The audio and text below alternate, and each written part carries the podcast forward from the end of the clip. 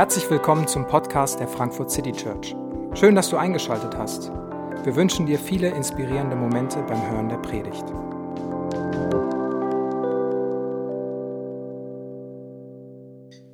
Ich habe gerade ein bisschen gelächelt, weil ich wurde letzte Woche Dienstag, wir haben Dienstag immer so ein Feedback-Meeting vom Gottesdienst, wie es gelaufen ist und so. Und da wurde ich von meinen Kollegen dafür gerüffelt, dass ich wohl anscheinend jedes Mal an diesem Ding rumklapper äh, und das immer so ein komischer Start in den Gottesdienst ist. Deswegen habe ich das heute gelassen. Äh, er hat trotzdem gelächelt, der Christian, und ich glaube, er ist ein kleines bisschen stolz auf mich. Äh, das, das glaube ich jetzt. Also ich habe zugehört. Yes. Ähm, genau, ein, ein To-Do wieder erfolgreich geschafft in dieser Woche. Ähm, Genau, wir sind in einer Gebetswoche, in einer äh, Gebetsphase als, als FCC und äh, ich weiß nicht, ob du jetzt die ganzen letzten Tagen und äh, Wochen mitgemacht hast oder ob du äh, heute zu Besuch bist oder einfach so mal, mal da bist. Aber wir haben uns ganz viel mit dem Thema Gebet beschäftigt. Gebet als etwas, was ganz grundlegend für christlichen Glauben ist, aber wie ich merke, ganz oft äh, ein eher distanziertes Thema, wo man wo man nicht so super viel gern drüber reden möchte vielleicht. Also wie oft habe ich es erlebt oder wie oft erlebt man es, dass man mit anderen Leuten zusammensitzt und äh, jemand erzählt mir was oder ich bin mit Freunden da beim Abendessen und die Freunde erzählen mir gerade, wie sie herausgefordert sind. Und ich weiß, die Leute glauben an Jesus und sind Christen und ich weiß, ich glaube an Jesus und bin Christ. Aber wie schwer fällt es manchmal mir oder den anderen zu sagen, hey, wollen wir jetzt dafür noch beten? Darf ich einfach da ein Gebet für euch sprechen? Weil das, wenn man das, das ist ja komisch und beten und so weiter. Äh, dann denken die ja, ich bin so super heilig und das will ich ja auch nicht und passt es jetzt überhaupt rein und solche Gedanken. Vielleicht auch ganz persönlich beim Gebet. Ich merke, wie ich mir beten vornehme, wie ich beten möchte, aber dann merke ich, wie in meinem Herzen Dinge los sind, die mich davon abhalten. Manchmal ähm, ist es einfach gefühlt uneffizient. Also ich will fertig werden, hier gibt's noch To-Dos, die müssen laufen, ich muss um 18 Uhr weg. Ähm, ich habe jetzt keine Zeit noch zu beten, ich muss es jetzt machen. Manchmal äh, habe ich sogar vielleicht Zeit und könnte es machen, aber dann denke ich mir so, ah, das Gebet ist so anstrengend, ich würde es gerne ein bisschen entspannen und das Gebet ist manchmal so, ja, wenn dann, dann sagt man halt was und das ist irgendwie so und Druck und Anstrengung weiß ich nicht.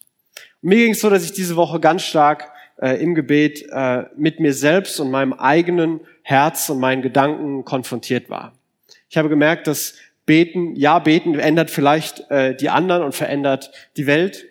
Aber am Anfang der, in der ersten Woche war, glaube ich, ein Zitat von Sören Kierkegaard drin, der gesagt hat, Gebet ähm, verändert nicht Gott, sondern Gebet verändert vor allem uns, verändert vor allem den, der betet. Ich habe gemerkt, warum bete ich eigentlich für die Dinge, um die ich bete? Also ich bete zum Beispiel um Klarheit. Ich möchte Klarheit haben, was zu tun ist, was ich machen soll. Und es liegt oft damit, hat damit zu tun, dass ich nicht gerne mit Unsicherheit lebe. Ich bete für Kraft, weil ich gerne meine Ziele erreichen möchte. Ich bete, dass ähm, Gott mich segnet, weil ich glücklich sein will und ein gutes Leben haben will. Ich bete für Weisheit, weil ich kein Fehler machen will. Ich bete für Veränderung, weil ich mit mir selbst zufriedener sein will. Und vielleicht habt ihr es gehört beim Sagen und ich habe es dann auch irgendwann gemerkt, dass es, oh Mann, ey, das dreht sich ja ganz, ganz viel um mich und wie es mir geht, was mein Wille ist und was ich mir wünsche. Und ich glaube, dass ein Teil davon sogar super Gebete sind, um Kraft zu beten, um Weisheit zu beten, um Segen zu bitten. Das sind tolle Gebete. Aber ich habe gemerkt, dass wenn es bei dieser Ich-Perspektive bleibt, dann merke ich, wie ich oft unbefriedigt bleibe, unzufrieden bleibe. Denn manchmal habe ich nicht die Kraft, um meine Ziele zu erreichen. Manchmal habe ich nicht die Klarheit, um wieder Sicherheit in mein Leben zu kriegen. Manchmal schenkt mir Gott nicht die Weisheit. Und ich mache trotzdem Fehler. Und Dinge passieren, klappen nicht so, wie sie klappen sollten, obwohl ich dann doch gebetet hätte. Das kann ja nicht sein. Ich will, dass das klappt und es sind noch gute Gebete. Und mitten in, in all das, und vielleicht äh, kam es deswegen auch so vor, weil dieser Text, den wir gerade gehört haben, den, wo Jesus selber betet, eine ganz andere Perspektive auf Gebet nochmal aufmachen will, die nochmal größer ist und darüber hinausgeht. Also diese Zeilen, die wir gerade gehört haben, die passieren direkt nachdem Jesus in Jerusalem eingezogen ist. Also heute ist Palmsonntag, der Tag, an dem Jesus äh, eine Woche vor Ostern, vor seiner Kreuzigung in Jerusalem eingezogen ist. Und er ist nicht durch eine Hintertür irgendwie reingegangen, sondern er ist als König eingezogen. Und das ganze Volk hat ihn zugejubelt und ihn empfangen. Und jetzt ist es endlich soweit, dass dieser Jesus, von dem sie seit drei Jahren gehört haben, der seit drei Jahren heilt und der religiösen Elite auf die Füße tritt, dass der endlich nach Jerusalem kommt, die Stadt der Könige, und endlich als Herrscher anfangen wird, die Römer loszuwerden, religiöse Missstände zu beseitigen, sich um die Armen und Schwachen zu kümmern. Jetzt wird endlich alles super und das Volk jubelt ihm zu. Und es gibt sogar ein paar Leute bei dem Fest, das Passafest, das da beginnt, die aus der ganzen Welt gekommen sind. Ein paar Griechen. Ein paar Griechen, die diesen Jesus kennenlernen wollen. Und es ist doch die Gelegenheit, wo Jesus jetzt seinen Einfluss, sein Bekenntnis über dieses kleine jüdische Gebiet, was in der damaligen Welt keinen großen Einfluss hatte, erweitern kann. Und er kann nach Athen kommen. Und alles, was in Athen bekannt ist, wird auch irgendwann in Rom bekannt werden. Und Jesus, es ist deine Chance. Jetzt beginnt's. Und vielleicht hatten alle diese Erwartungshaltung. Und Jesus beginnt vielleicht für viele, die das gehört haben, relativ hoffnungsvoll, wenn er sagt, Jesus gab diesen Griechen zur Antwort, die Zeit ist gekommen, wo der Menschensohn in seiner Herrlichkeit offenbart wird. Ich kann mir vorstellen, dass die Leute gedacht haben so, jawohl, genau, jetzt ist die Zeit gekommen, jetzt wird die ganze Welt sehen, was du für ein Typ bist, Jesus. Nämlich also in deiner Herrlichkeit offenbar werden heißt so viel wie, dass die ganze Welt sieht, wie wunderbar und wie großartig und wie perfekt diese Person ist. Die ganze Welt soll sehen, wer ich bin, sagt Jesus. Alle sollen erkennen. Und jetzt kommt die Zeit. In der nächsten Woche wird die Welt sehen, wer ich wirklich bin und wie großartig ich bin. Und die Frage ist natürlich, okay, wie? Wie machst du das, Jesus? Wie willst du das der Welt zeigen? Und ich glaube, dann beginnt er einen, in der, in der Erzählung einen, eine Richtung einzuschlagen, die Leute wirklich überfordert haben muss. Ich sage euch, wenn das Weizenkorn nicht in die Erde fällt und stirbt, bleibt es ein einzelnes Korn. Wenn es aber stirbt, dann bringt es viel Frucht. Ich sage euch, wenn das Weizenkorn nicht in die Erde fällt und stirbt, bleibt es allein. Wenn es aber stirbt, dann bringt es viel Frucht. Also alle haben diese Erwartungshaltung. Jesus, wann trittst du deine Herrschaft an? Du bist als König empfangen. Und er sagt, also wisst ihr, das ist bei mir so wie mit einem Weizenkorn. Wenn das nicht in die Erde fällt und stirbt, dann bleibt es alleine. Weil wie albern ist es, dieses Weizenkorn auf seiner Hand zu behalten und sagen, das ist mein Weizenkorn. Und ich will das nicht verlieren. Und das ist mir alles wert. Weil jeder Mensch wusste damals in dieser Gesellschaft, die nicht wie wir in den Supermarkt gehen, um Brot zu kaufen, sondern die selber noch Weizenkörner in der Hand hatten, dass neues Getreide und neues Weizen und mehr nur dann entsteht, wenn man dieses Korn nimmt, in die Erde steckt, vielleicht ein bisschen gießt, etwas wartet und dann kommt etwas Neues heraus. Und es war allen klar. Und es gibt kein Zurück. Das Korn ist dann weg. Du kannst nicht irgendwann das Korn wieder ausbutteln und sagen, tada, hier ist es wieder. Also Jesus scheint hier zu beginnen, seine Aussage, jetzt werde ich zeigen, wer ich wirklich bin, mit einem, und macht eine Kategorie auf, dass er sagt, hey, es muss ein Opfer geben, damit was Großes entstehen kann. Es muss was verloren gehen, es muss was aufgegeben werden, es muss was sterben, es muss was in der Erde versinken, damit was Neues, was Großes entstehen kann, damit Frucht entstehen kann. Es bedeutet, etwas aufzugeben, etwas loszulassen. Und Jesus redet hier von sich, dass das sein Lebensweg in der nächsten Woche sein wird, aber beginnt dann, seine Jünger mit reinzunehmen, die sich vielleicht gefragt haben, was haben wir denn damit zu tun? Aber Jesus nimmt sie mit rein, wenn er sagt, wem sein eigenes Leben über alles geht, der verliert es. Wer aber in dieser Welt sein Leben loslässt, der wird es für das ewige Leben in Sicherheit bringen. Wenn jemand mir dienen will, muss er mir nachfolgen. Und da, wo ich bin, wird auch mein Diener sein. Wer mir dient, den wird der Vater ehren. Jesus beginnt dieses Prinzip vom Weizenkorn auf einmal auf seine Jünger anzuwenden. Wisst ihr, das kommt auf mich zu und es gilt auch für alle anderen. Und diese Sätze, diese Verse sind in allen Evangelien vertreten. Überall reden die Jünger Jesu, die diese Evangelien äh, geschrieben haben, die ihre, ihre Erfahrungen, ihre Erlebnisse niederschreiben, davon, dass Jesus das wohl immer wieder gesagt haben muss. Wer sein Leben festhält, wer krampfhaft festhält, der wird's verlieren. Aber wer loslässt, wer sein Leben loslässt, der wird's bekommen. In anderen Evangelien ist das mit äh, Leben hassen und Leben lieben beschrieben. In anderen, an anderen Stellen bezeugt Jesus das mit, man muss sein Kreuz tragen. Ähm, diese Idee. Und ich weiß, da gibt es ein paar Missverständnisse. Vielleicht, wenn du gerade christlich schon ein bisschen länger äh, unterwegs bist oder, oder christlich glaubst. Also sein Leben loslassen, sein Leben verlieren, sein Kreuz tragen, was immer man da für eine Kategorie aufruft. Das bedeutet nicht, seine eigene Persönlichkeit zu verlieren. Das bedeutet nicht, dass es so eine christliche Standardpersönlichkeit gibt, vielleicht sogar zwei, eine Mann und eine Frau, und jeder muss da so irgendwie reinwachsen. Man muss so eine christliche, generische Person werden und seine Persönlichkeit aufgeben. Das ist überhaupt nicht so. Und genauso bedeutet es nicht, sich selber zu verurteilen, sich selber anzuklagen, selber zu hassen und selber fertig zu machen. Das bedeutet es nicht. Sein Kreuz tragen und sein Leben loslassen heißt nicht auf einmal, sich selber die ganze Zeit zu kritisieren, sich selber zu verurteilen, jeden kleinen Fehler möglichst groß auflassen, dass die ganze Welt weiß, wie, wie schlecht und schwach man doch ist. Das meint Jesus damit nicht, sondern was in diesen Versen meint, dieses Leben loslassen, Leben gewinnen, damit meint er einen Wechsel im, im Fokus, einen Wechsel im Fokus im Leben. Dieses Prinzip ist, lebe nicht für dich und deine Vorstellung, sondern für Jesus und seine Vorstellung. Lebe nicht mehr für dich, für deine Vorstellung, denn wer immer das tut, wer für seine eigenen Vorstellungen leben wird, und das behauptet hier Jesus ganz steil, unabhängig davon, dass alle Leute ihn dafür unsympathisch finden, hey, wer für seine eigenen Vorstellungen lebt, der wird am Ende alles verlieren.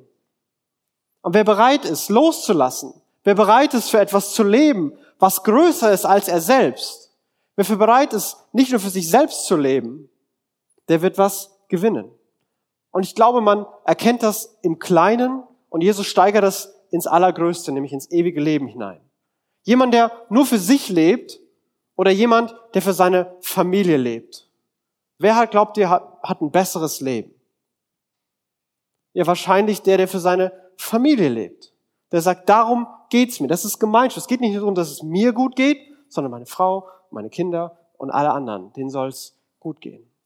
Und man lässt da los. Etwas aufzugeben bedeutet, etwas zu gewinnen oder zu bekommen. Und wenn wir bei dieser Vater, Sohn, Kind Metaphorik Familie sind, die Jesus bei Gebet immer wieder verwendet. Also ich selber habe äh, keine Kinder, aber ich habe einige Freunde, die gerade kleine Kinder haben. Und ein kleines Kind zu bekommen, zumindest war das alles, was ich bisher erfahren habe, wenn du andere Erfahrungen hast, dann sag mir die bitte, bedeutet, dass man ganz viel loslässt und aufgibt. Also du entscheidest nicht mehr, wann du aufstehst. Du entscheidest nicht mehr, wann du ins Bett gehst. Du entscheidest nicht mehr, wie fit du bist, wohin du gehen kannst, ob du jeden Tag zur Arbeit gehst, ob du zu Freunden gehen kannst oder nicht.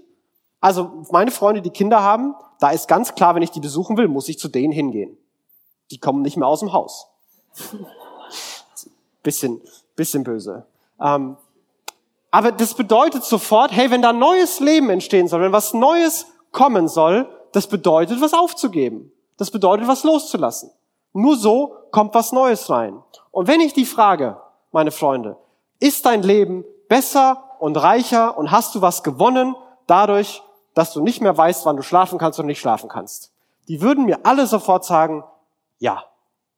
Selbstverständlich habe ich gewonnen. Das macht mein Leben so viel reicher und so viel besser, ähm, das, das würde ich nie wieder hergeben. Und wir sehen manchmal im Kleinen diese Prinzipien, das Loslassen, etwas aufgeben, Platz macht für was Großes, was Neues, was Schönes. Und Jesus macht das hier mit dem Ultimativen auf. Er sagt, die Leute, die nur für sich leben, die werden am Ende alles verlieren. Aber die Leute, die für Jesus leben, die werden sogar am Ende das ewige Leben bei Gott, dem Vater, bekommen. Er sagt diesen Satz, die, die mir folgen, die wird der Vater ehren. Und das, das, diese Vorstellung, dass, dass Gott uns ehren wird, der Vater uns ehren wird, ist nicht, dass er uns eine Urkunde gibt, einmal auf die Schulter klopft und uns dann wieder alleine lässt. Sondern die Vorstellung ist, hey, du, komm her. Du bist, du darfst hier dabei sein. Komm rein. Hier ist ein Platz an meinem Tisch. Hier ist ein Platz an meinem Haus. Du bist dabei. Komm dazu. Du gehörst ab jetzt dazu. Und ich schäme mich nicht zu sagen, du bist mein Kind. Du darfst sagen, du bist ein Kind des allmächtigen Gottes. Herzlich willkommen. Komm, komm hier rein. Und Jesus macht diese Kategorie auf. Und ich finde es spannend. Also, keine Ahnung, habt ihr schon mal eine schlecht gelaunten, gastfreundlichen Menschen erlebt. So einen einfach ganz sauren, bösen, total gastfreundlichen Menschen. Das ist komisch, oder? Die gibt's nicht. Leute, die für andere leben, die andere im Blick haben, die sind nicht so verbittert. Habt ihr schon mal einen ganz knausrigen und, und, und, und sich wirklich so ver verbissenen, großzügigen Menschen erlebt? Die gibt's nicht. Es gibt niemanden, der sagt, ich bin großzügig, aber ich hasse es, ich will nicht großzügig sein. Hier, nimm noch mehr. Das passiert nicht. Die Leute, die sagen, hey, ich, es gibt was mehr, es gibt was Größeres, die gewinnen. Denen scheint's gut zu gehen. Aber habt ihr schon mal einen ähm, geizigen, unglücklichen Menschen gesehen? Habt ihr schon mal einen verbitterten, einsamen Menschen gesehen? Ja klar. Ja klar haben wir die gesehen. Und, und so scheint Jesus hier diese Kategorien aufzumachen. Und wisst ihr, dieses Denken, hey, lass dein Leben los, damit du was gewinnst, das ist unglaublich unpopulär. Wenn man das zu Ende denkt, das ist unfassbar herausfordernd. Das geht weit über meine emotionalen, seelischen und, und denkerischen Kapazitäten. So sehr das im kleinen Sinn macht, so hart ist es doch zu leben. Und wisst ihr, warum ich weiß, dass das unglaublich hart und herausfordernd ist? Wegen dem, dem nächsten Vers, der hier steht. Jesus ist auf einmal mit seinen eigenen Aussagen konfrontiert und weiß, was ihm bevorsteht. Mein Herz ist jetzt voll Angst und Unruhe. Soll ich sagen, Vater, rette mich vor dem, was auf mich zukommt? Das ist manchmal das Problem, wenn man Leuten eine Rede hält und predigt, äh, dass man sich selber an seinen eigenen Quatsch halten muss, weil sonst hört einem keiner mehr zu. Das gilt für dich, wenn du Kinder hast, wenn du da musst machen, was du sagst und sagen deine Kinder, aber du hast auch gemacht. Und genauso sagt Jesus hier. Jesus sagt hier, hey, ich bin dieses Weizenkorn, das sein Leben geben wird. Ich bin der, der sein Leben verlieren wird. Ich werde mein Leben loslassen. Ich werde dem, dem Willen Gottes folgen und mein, mich selbst aufgeben. Und Jesus hat Angst und Unruhe und ist emotional vollkommen aufgewühlt. Schon am Anfang dieser Osterwoche, schon am Sonntag hat er diese, diese Spannung, diesen Kampf in sich. Das macht mir Angst. Das überfordert mich. Das macht mich unruhig. Ich will nicht aufgeben. Ich will nicht loslassen. Ich will nicht meine Vorstellungen aufgeben. Und selbst wenn ich manchmal weiß, dass es gut wäre, manches nicht mehr zu machen, manches aufzuhören, manches loszulassen, manches anzufangen, und mein Kopf weiß alle Antworten, und mein Herz sagt sich, du kannst mich mal, Kopf. Ich mache das nicht. Ich will nicht. Ich weiß, es macht keinen Sinn, und es macht auch nicht so viel Spaß, aber ich will nicht. Und Jesus ist hier drin. Er ist hier drin, er weiß, dass es richtig ist, er weiß, dass es wahr ist, aber da ist diese diese Unruhe und diese Angst. Und, und Jesus stellt sich diese Frage, soll, soll ich denn sagen, und dann in so eine Gebetsform, Vater, rette mich vor dem, was auf mich zukommt. Jesus stellt sich im Gebet die Frage, ob er wirklich leiden soll. Und ich, ich finde das spannend. Jesus ist nicht der Yippie Hurra ruft, bei der Vorstellung ans Kreuz galoppieren zu dürfen. Das, das ist ihm zu viel. Das macht ihm Angst. Christsein bedeutet, sein, sein Leben für Gott zu leben, in den Herausforderungen zu stehen, bedeutet nicht, dass die guten Christen, die haben eben keine Angst, die haben keine Unruhe und denen macht es immer total Spaß. Und wisst ihr, wer am besten ist? Die, die besonders viel leiden. Also die, die sich einfach suchen, hey, hier ist eine Herausforderung, da ist ein Leid für mich, tada, wieder eine Chance zu zeigen, wie ernst mir mein Glaube ist. Weißt du, das Leben an sich ist voller Herausforderungen, voller Schwierigkeiten. Und das Leben als Christ, und ich bin noch nicht so super alt, aber aus meiner Erfahrung, hat auch immer wieder genug Leid. Das muss ich mir nicht noch freiwillig suchen. Und Jesus steht hier vor der Situation, hey, soll ich beten, dass Gott meine Umstände ändert? Soll ich beten, dass Gott mich hier rausholt? Soll ich das machen? Soll ich leiden? Und er beginnt dann eine Perspektive zu gewinnen, die weit über sich, über ihn selbst hinausgeht. Mein Herz ist voll Angst und Unruhe. Soll ich sagen, Vater, rette mich vor dem, was auf mich zukommt? Nein, denn jetzt ist die Zeit da. Jetzt geschieht das, wofür ich gekommen bin. Jetzt geschieht das, wofür ich gekommen bin. Jesus hat diese Möglichkeit im Kopf. Er hat diese Unruhe, er hat diese Angst und er setzt dem entgegen, sagen, Nein, dafür, dafür bin ich hier. Dafür bin ich gekommen. Das ist mein, mein Sinn, das ist mein Zweck, das ist meine Berufung. Ich bin auf diese Welt gekommen, um diese Welt zu retten, indem ich mein Leben für die Welt gebe. Die Woche, die jetzt vor mir liegt, die Woche, die ganz viel Leid bedeuten wird, die Woche, die meine, meine Verherrlichung bedeuten wird, indem ich meinen ganzen Ruf aufgebe, verspottet, verlacht, einsam an Kreuz sterbe, nackt, dass alle mich auslachen. Das liegt vor mir. Aber wisst ihr, dafür bin ich hier. Dafür bin ich gekommen. Und dieses Gefühl von, hey, hier ist was, was größer als ich ist. Hier geht's um mehr als meine Effizienz, meinen Komfort und meine Ruhe. Dafür lohnt es sich zu leben. Und es prägt ihn. Das prägt sein Gebet. Vielleicht kennst du die Frage, ich stelle mir die immer mal wieder, weil ich auch so ein Typ bin. Warum mache ich das eigentlich? Ich stelle mir das immer mal wieder, wenn ich irgendwas gerade machen muss oder irgendeine Aufgabe haben, so denke ich, hey, warum, warum mache ich das eigentlich? Und das mache ich besonders oft dann, wenn mich Aufgaben nerven. Wenn ich was zu anstrengend finde, wenn ich was zu schwierig finde, wenn was zu viel ist, wenn ich lieber nach Hause gehen würde. Dann denke ich mir so, warum, warum machst du das eigentlich? Und ich kann dir sagen, wenn ich keine gute Begründung finde, dann werde ich es vielleicht noch ein, zwei Mal aus Tradition und Gewissenhaftigkeit machen, aber irgendwann wird es aufhören. Und ich würde sogar mit dir wetten, dass alles in deinem Leben wo du diese Frage stellst und keine Antwort findest, das wirst du irgendwann nicht mehr machen. Warum mache ich das eigentlich? Aber wenn du eine Antwort findest, und mir geht's manchmal so, wenn ich die finde, wofür mache ich das? Und mir, mir fällt jemand ein, hey, ich mache das, weil es für diese Person wichtig ist. Ich mache das, weil ich dieser Mensch sein will. Ich will so sein. Ich mache das, weil ich dafür angetreten bin, weil ich dafür berufen bin weil, weil das ein Teil von meiner Bestimmung ist. Und dann beginnt auf einmal ein Selbstbewusstsein, eine Motivation zu wachsen. Okay, dann machen wir das. Dann kämpfen wir uns jetzt da durch. Dann ist auch ganz egal, wie, wie hoch die Hürden sind, wie anstrengend es ist, aber wenn ich weiß, das hier, dafür bin ich da, andere brauchen mich, Gott hat mich hier hingestellt, ja dann los geht's. Dann kämpfen wir uns da durch. Dann, dann kann, kann da auch eine Wand stehen, aber die werden wir einreißen, weil dafür bin ich hier. Und Jesus hat diese Perspektive und diese Perspektive prägt, was er betet. Und wofür er lebt, wofür er bestimmt ist, wofür er lebt, bestimmt, wofür er betet. Und ich glaube, das ist die eine Ebene von dem Herz erforschen.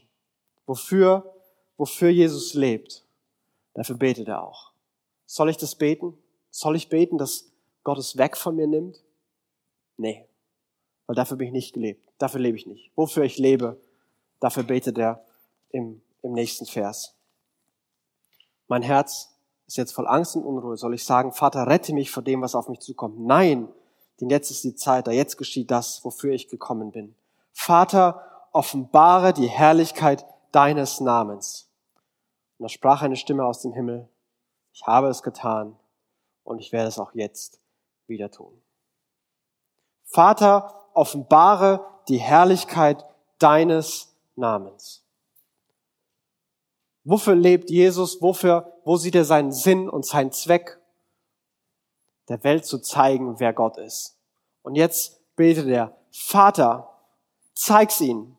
Mitten in allen Herausforderungen, allem Chaos, allem Leid, allem Schmerz und aller Entbehrung, die auf mich zukommen wird. Vater, zeig ihnen, wer du bist. Zeig dieser Welt, wie wunderbar du bist. Verherrliche deinen Namen. Zeig, zeig der Welt, wie wunderbar, wie wunderbar ich bin. Diese Verherrlichung von Jesus. Zeig ihnen das. Und dafür, dafür betet er. Und Gott, Gott antwortet hier sofort. Das ist eine der wenigen Male, wo Gott ganz sofort, ganz konkret antwortet. Ich hab's getan und ich werde es wieder tun. Ich habe meinen Willen getan. Ich habe der Welt schon gezeigt, wie groß du bist und durch dich, wie groß ich bin. Und weißt du, ich werde es auch jetzt tun. Was immer jetzt vor dir liegt, du gehst da nicht alleine rein, Jesus. Du musst es nicht ohne mich machen. Ich bin da. Und Gott sagt, und das ist ein Zuspruch, den Gott immer macht, zu jeder Zeit. Ich habe meinen Willen getan und ich werde meinen Willen wieder tun. Ich habe dir geholfen ich werde dir wieder geholfen. Ich habe dich getröstet, ich werde dich wieder trösten. Ich habe dir Sinn gegeben, ich werde dir wieder Sinn geben. Ich hab's gemacht und ich werde es wieder tun.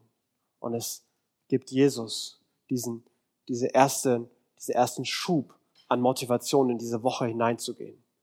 Jesus wird noch einige Mal damit kämpfen. Berühmterweise eines letzte Mal in Gethsemane, wo er groß betet, nochmal dieses Dein Wille geschehe, unter Tränen, unter Schmerz, im Ringen. Aber er, er betet es.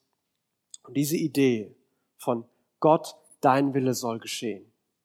Meine Gebete sollen nicht von mir und was ich will geprägt sein, sondern die sollen größer sein. Gott, dein Wille geschehe. Dieses Gebet finde ich ein ganz faszinierendes und zentrales für, für christliches Gebet und christliches Leben. Vater, dein Wille geschehe.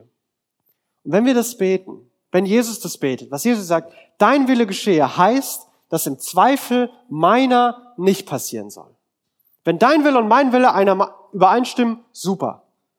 Aber weißt du Gott, wenn du eine andere Meinung hast als ich, dann will ich, dass du machst, was du willst. Dann will ich dir vertrauen, dann will ich dir glauben. Und Jesus ringt sich zu diesem Gebet durch, hey, nicht mein Wille, sondern dein Wille soll geschehen. Und diese Perspektive für Gebet, die, die überführt mich manchmal, holt mich manchmal raus, wenn ich irritiert bin oder frustriert bin, wenn, wenn meine Gebete nicht so funktionieren, wie ich mir das vorgestellt hatte. Denn Gebet soll nicht alle Herausforderungen im Leben verhindern und vermeiden. Gebet bedeutet nicht, dass ich jetzt auf so einem bequemen Kisse gegen Himmel schwebe und immer wenn ich Gefahren links und rechts sehe, dann bete ich einmal kurz, so als Abwehr. Hier, da, oh, Kissen ist verrückt, bisschen wieder gerade machen und jetzt kann ich in die Ewigkeit gleiten. Dafür war Gebet nie gedacht. Ich glaube, wir denken das manchmal. Hey, wir beten und sind irritiert, wenn das Leben anstrengend bleibt. Wie kann das das sein? Ach, wenn ich mir die Bibel durchlese, von, von ersten Seite bis zur letzten, also nennen wir mal die Menschen, die mit Gott unterwegs waren, die zu Gott gebetet haben, die keine Schwierigkeiten mehr in ihrem Leben hatten. Wenn du den gefunden hast, kannst du ganz zu mir zurückkommen. Ich glaube, den findest du nicht. Die gibt's nicht. Das, das, das war nie dafür gedacht. Gebet hat eine ganz andere, viel, viel größere Bestimmung, als dass mein Wille geschieht, sondern durch Gebet können wir unsere Bestimmung als Kinder Gottes leben. Und ich glaube, dass Jesus im Vater unser diese Kategorie aufmacht und sie hier selbst vorlebt. Im Vater unser macht er diese Kategorie auf, dass zum einen ist es, mit Beziehung zu haben. Dass er sagt, hey, sagt Vater. Lebt dieses mit Gott, diese Beziehung im Alltag, lebt die. Und dann zu sagen, hey, dein Wille geschehe. Dass Gott uns einlädt, das zu beten, weil Gott will dich und mich dabei haben, wie er seinen Willen in der Welt erfüllt. Gott will dich und mich dabei haben, wie er die Welt rettet, gerechter macht, liebevoller macht, freundlicher macht, stärker macht, stabiler macht. Das sollen wir mitmachen. Und beides machen wir durch unsere Gebete. Wir leben unsere Bestimmung als Kinder Gottes, indem wir beten. Und wenn du sagst, ich weiß nicht, was meine Bestimmung ist, also es gibt eine generelle, allgemeine, die würde ich sagen, gilt für jeden hier als Christ. Liebe Gott und liebe deinen Nächsten. Dafür sollst du leben. Was das konkret für dich heißt, welche Leute du lieben sollst und auf welche Art du Gott lieben sollst, das kann ich nicht alles für dich sagen. Aber diese Sachen, die gelten. Und ich kann dir sagen, dass ich dafür dringend, dringend Gebet und Unterstützung brauche. Denn allein diese beiden Dinge, liebe Gott und liebe deinen Nächsten, die klingen super. Die sind viel zu groß für mich. Liebe Gott, richte dich nach dem, was Gottes Vorstellungen sind. Versuch, Gott Freude zu machen. Versuch, ein Leben zu leben, das Gottes Willen entspricht. Das ist unfassbar hart. Und ich will das vielleicht sogar. Aber in mir sind diese ganzen selbstzentrierten, egoistischen Gedanken, die, die ich in einer Weise auslebe, ich denke so, nein, ich, ah, ich will hier raus. Das ist so hart. Menschen zu lieben. Wenn du glaubst, Menschen zu lieben ist einfach, dann hast du vielleicht noch nicht die richtigen Menschen getroffen. Aber es gibt Menschen, die finde ich nicht einfach zu lieben. Das ist es nicht. Und ich finde manchmal sogar meine besten Freunde nicht einfach zu lieben. Die nerven mich manchmal. Sorry. Aber die nerven. Aber ich bin berufen, die zu lieben. Und ich, ich kann das nicht. Das ist zu viel. Das geht nicht. Aber, aber da merke ich, wie ich, wie ich das brauche. Und ich spüre, dass meine Überforderung mich beten lehrt. Und ich spüre, dass diese, diese Perspektive, die mehr als ich selbst ist, dieses, hey, du lebst hier für was, du bist für was in dieser Welt, was weit mehr als du selbst ist. Deine Familie braucht dich, deine Freunde brauchen dich, deine Kirche braucht dich, deine Stadt braucht dich. Du, du bist nicht nur in deiner eigenen Welt, du wirst gebraucht. Deswegen bist du hier.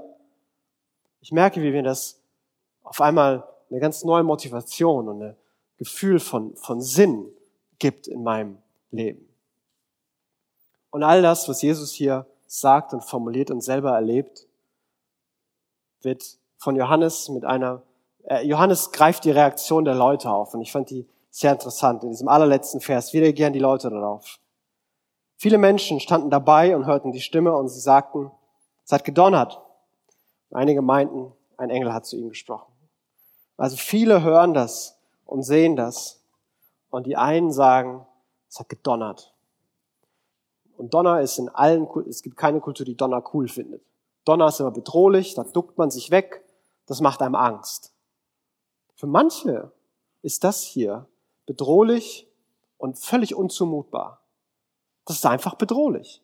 Und vielleicht geht's dir so. Und weißt du, du bist nicht allein, du bist nicht der Erste, du bist nicht der Letzte sein. Sie mich selbst aufgeben, mich nach Gott ausrichten. Wie soll das denn gehen?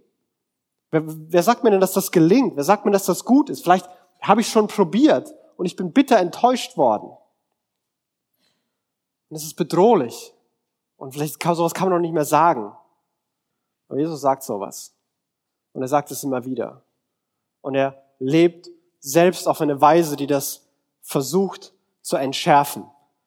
Die sagt, das, was ich euch sage, gibt dein Leben auf, um es zu gewinnen. Das ist nicht bedrohlich, sondern es ist der Weg zur Rettung und zur Freiheit.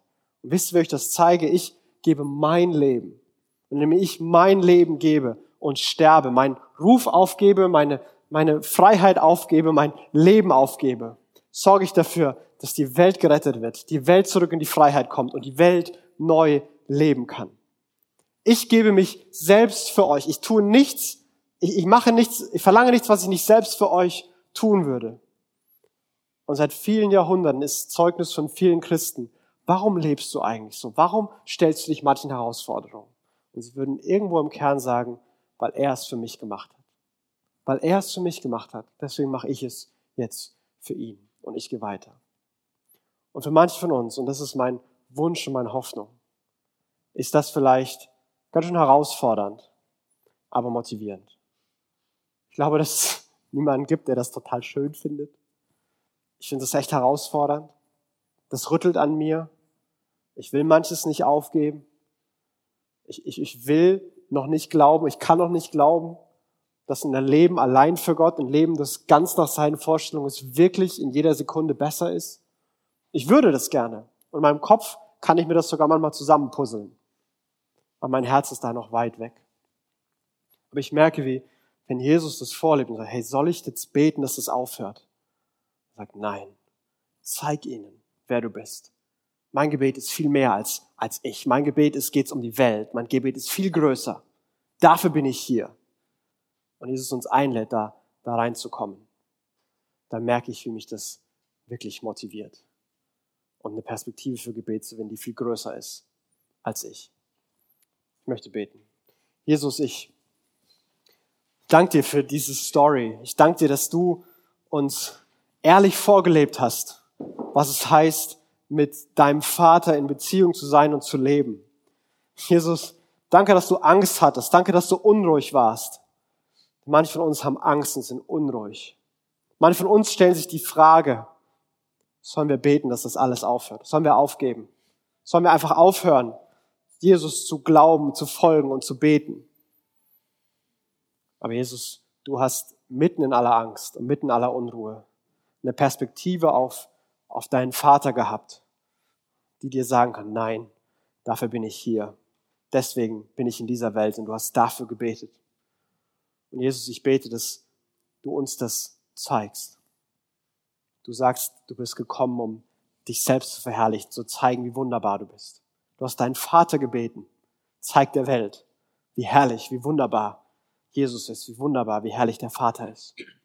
Und Vater, du hast geantwortet. Ich hab's getan und ich werde es wieder tun. Und deswegen will ich beten, dass du jetzt, hier, in diesem Gottesdienst, deinen Namen groß machst. Dass wir erkennen dürfen, wie wunderbar und wie groß du bist. Manche von uns zum ersten Mal, manche von uns wieder, weil sie es vergessen haben, manche von uns ganz neu, dass wir neu staunen können. Vater, wir beten, dass du deinen Namen jetzt verheiligst und wir sehen, wer du bist, wie groß du bist, wozu du uns berufen hast und wie sehr du uns liebst. Vater, im Namen von deinem Sohn. Amen. Wir hoffen, die Predigt hat dich inspiriert. Wenn du uns kennenlernen möchtest, dann schau einfach mal auf unsere Homepage www.frankfurtcitychurch.de oder besuch uns in unseren Gottesdiensten. Bis dann!